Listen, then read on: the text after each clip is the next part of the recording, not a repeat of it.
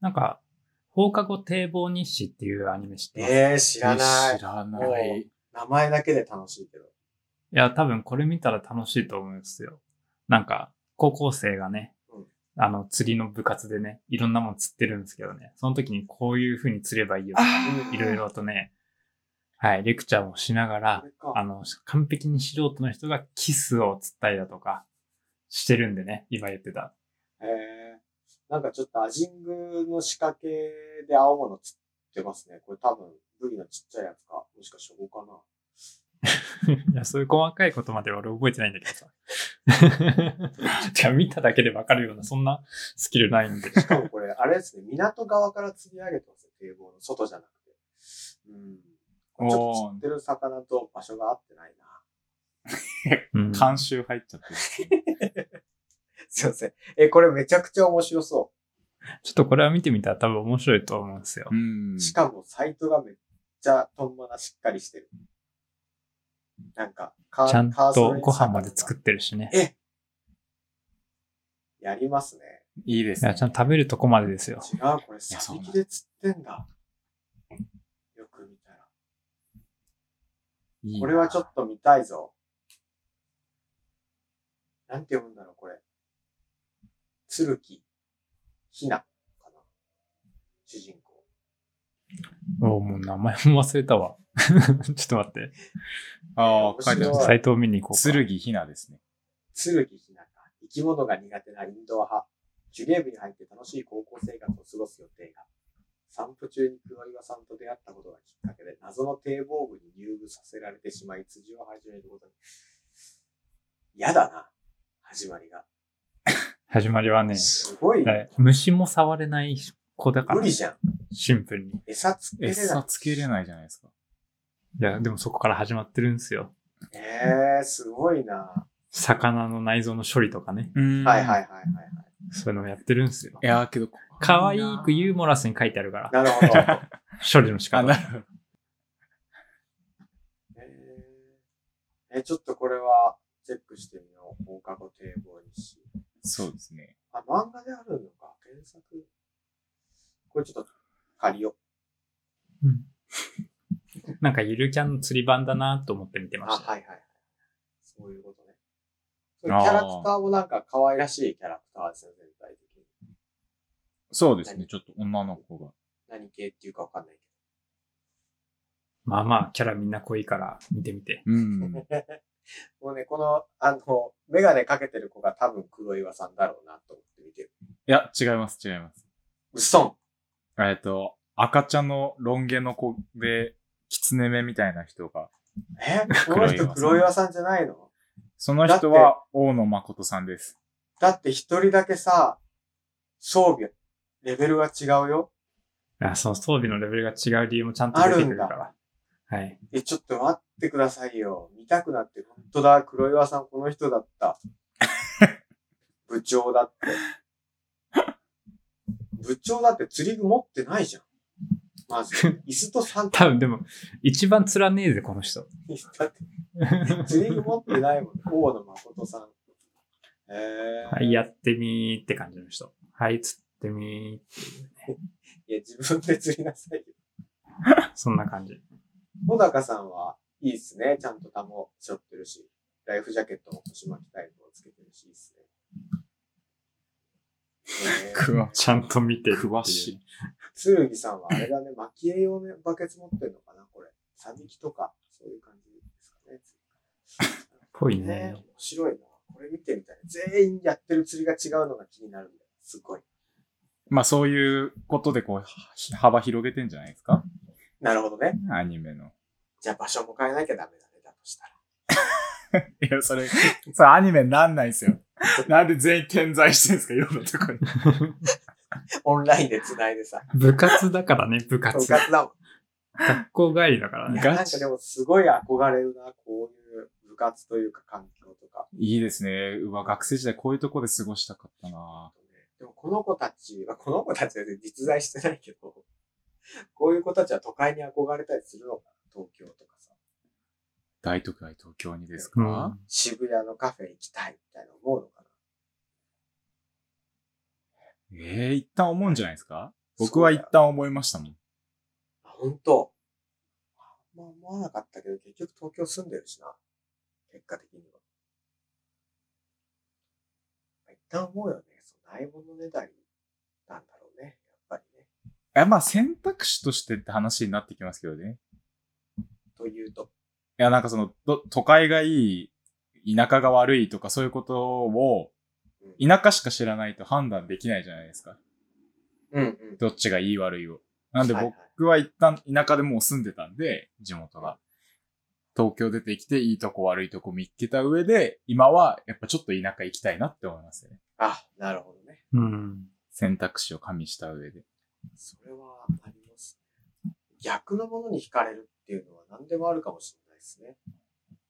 ありませんあいや例えば、こう私だけかもしれない。身近な現象で、おせんべい食べてるじゃないですか。あ。はい。チョコパイ食べるじゃないですか。はい。おせんべい食べなきゃいけないじゃないですか。もう甘いしょっぱあー、確かにそうい。です甘ねい。しょっぱい。この無限ループとかも逆のものを求めると思う し、日常でね、仕事で主にもうパソコン一日中触ってるじゃないですか。は我い々の仕事なんて。もうはい比喩じゃなくて本当に一日中。うん。 パソコンのスクリーンタイム12時間とかになってますもんねな、。なってますね。まあ、なる。全然なりますね。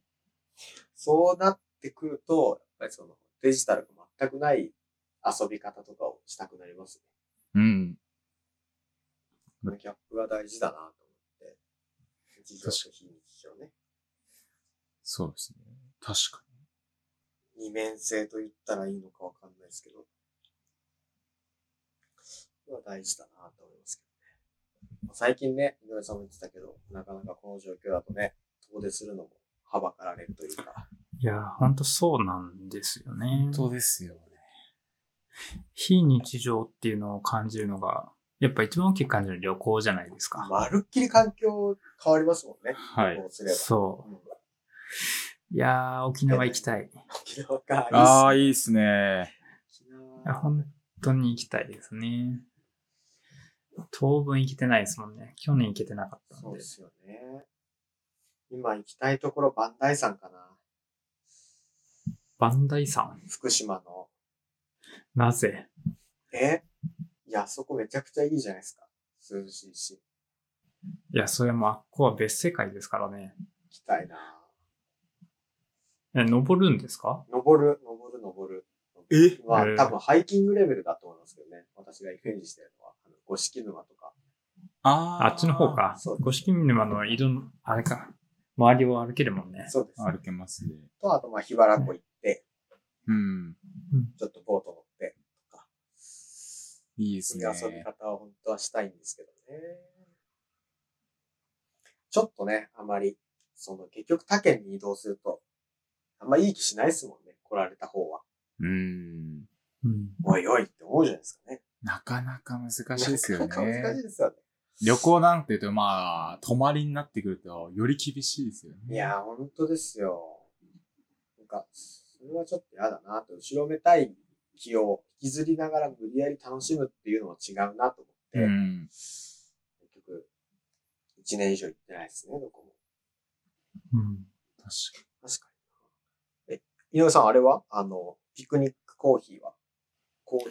ピクニックコーヒーは、最近行けてないね。なんか雨降ったりしたらさ、ああ、散歩つ連れてけなかったりするしね。うんなかなか、開けてからかな。開けてからも今度さ、日差し強かったら連れていけないっていうね。に。ええこの、 4時半ぐらいに行けば。いや、ほんと、夕方とかね。いやいや、朝朝。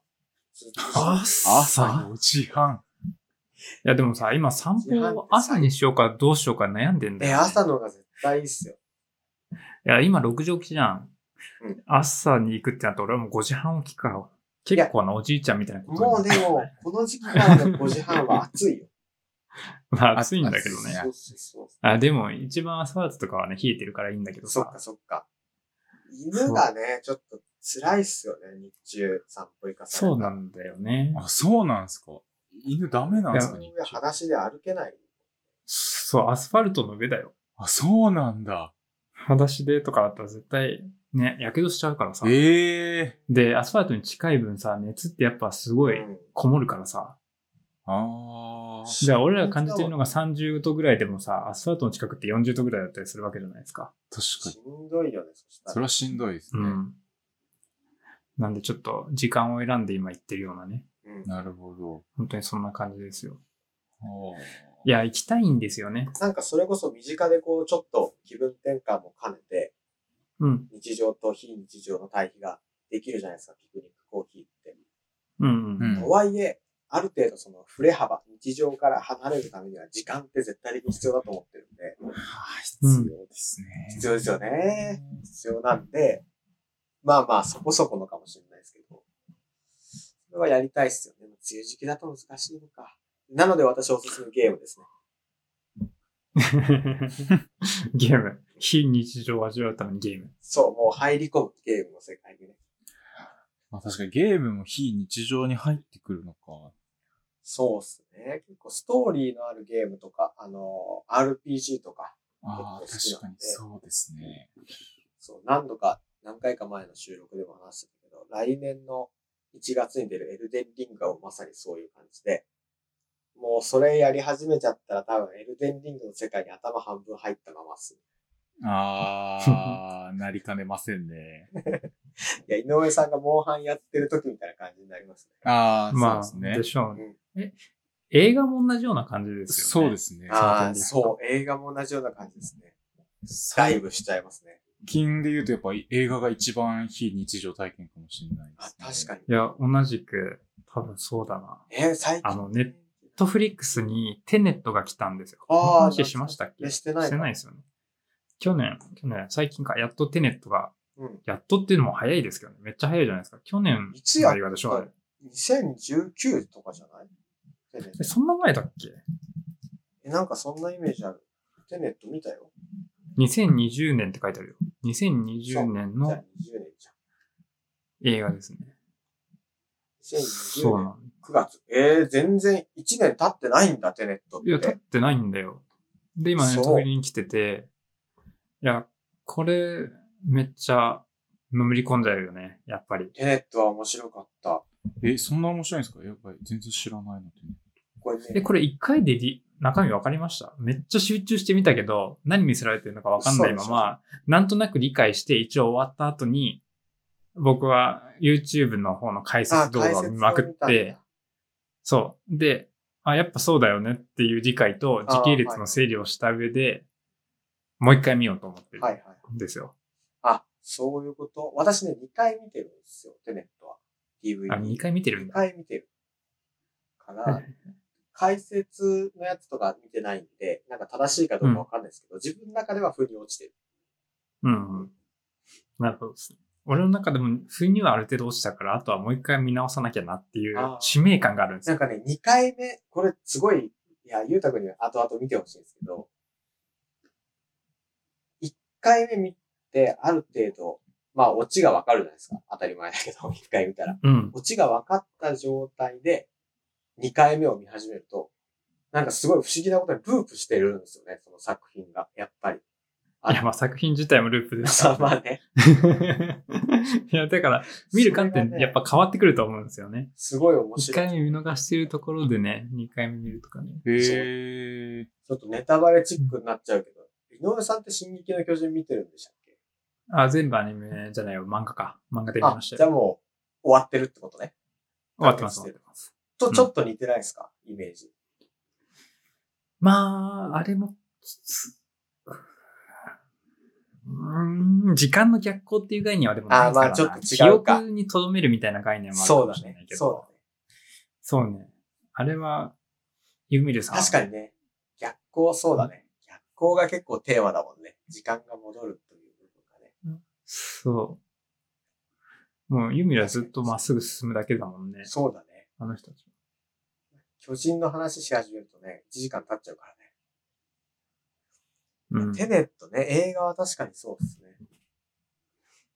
や、それ、映画とか映画を見る環境、やる環境って結構整える人ですかいや、うち整えたいけどできてないな。まだそこまでいけてないああ。な。スクリーン買おうとしてますもん、うち。あの、スピーカーとスクリーン欲しい。ああ、いいです。ね。いいですね。う僕 ち結構映画好きなんですよね。僕も最近見たんですけど、機材面じゃなくて、あの、ちゃんとポップコーンとか用意しました。そっ ち。それはでもね、いい用意する。。誰もやわしかも、あの、ちゃんと種からフライパンに入れて、それマジか。 そっちか。 で、あの、チョコ溶かして、キャラメルみたいにして ええー、こすごい。う、コーティングしたのと、塩と、でやってまあ、まあ本格的だな。そうです。ちゃんとガチのやつです。で、自自家製のレモネード作って、いや、すごい欧米い。や、やばいな。でそれで、もう、食いながら2本ぐらい、最近、アマゾンで出た、トゥモローウォーってやつ見なあ、トがゥらモ、ローウォート。はいはいはい。面白かったですね。いやー、そうなんだ。そういう意味では、うん、整えま環し境た。整えますね。映画館っていう。うちポップコーン買うんすけど、あとコーラだね。やっぱり。あー、わかりますよ。コーラは、コーラ買っちゃう。そうですよね。うん。それで見るっすね。テネットはおすすうんめ。うん確かあー、じゃあちょっと見てみます。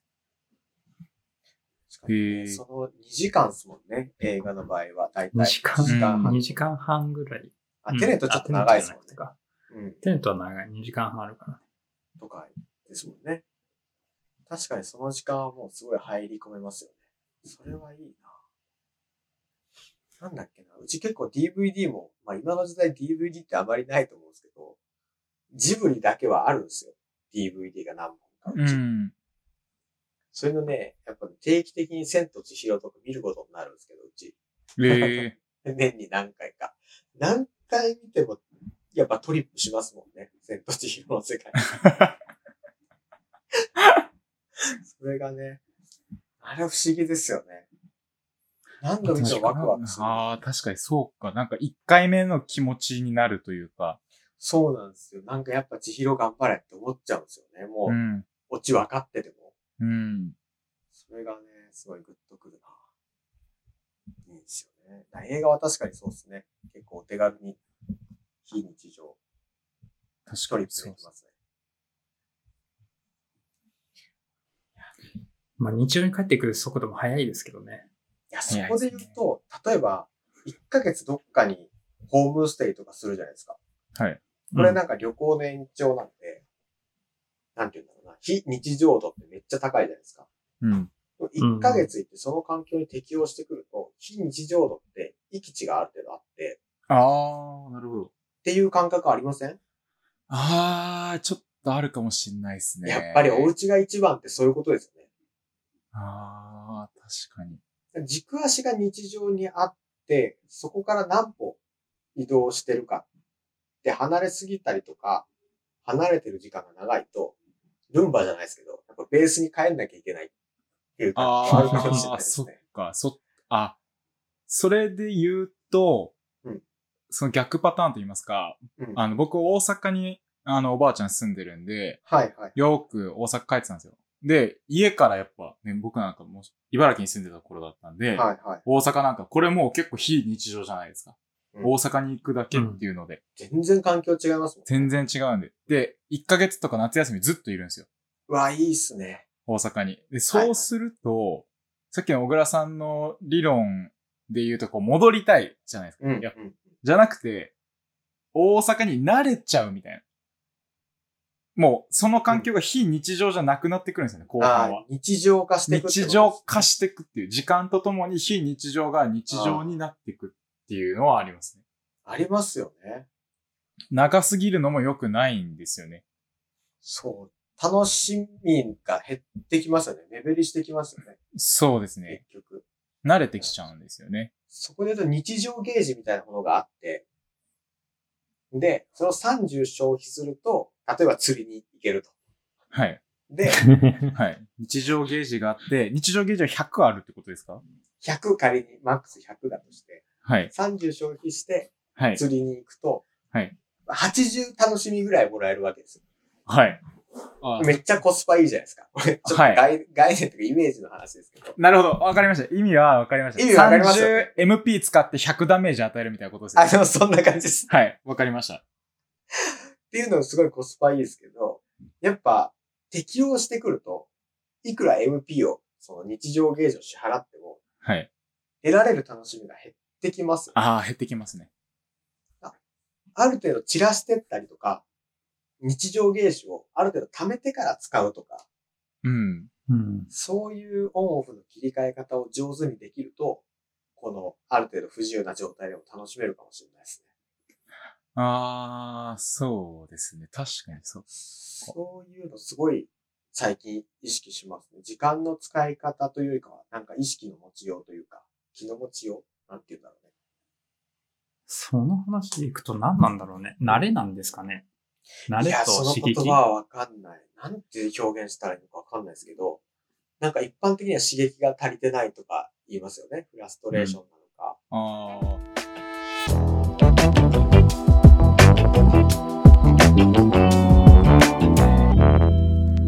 次行ってみよう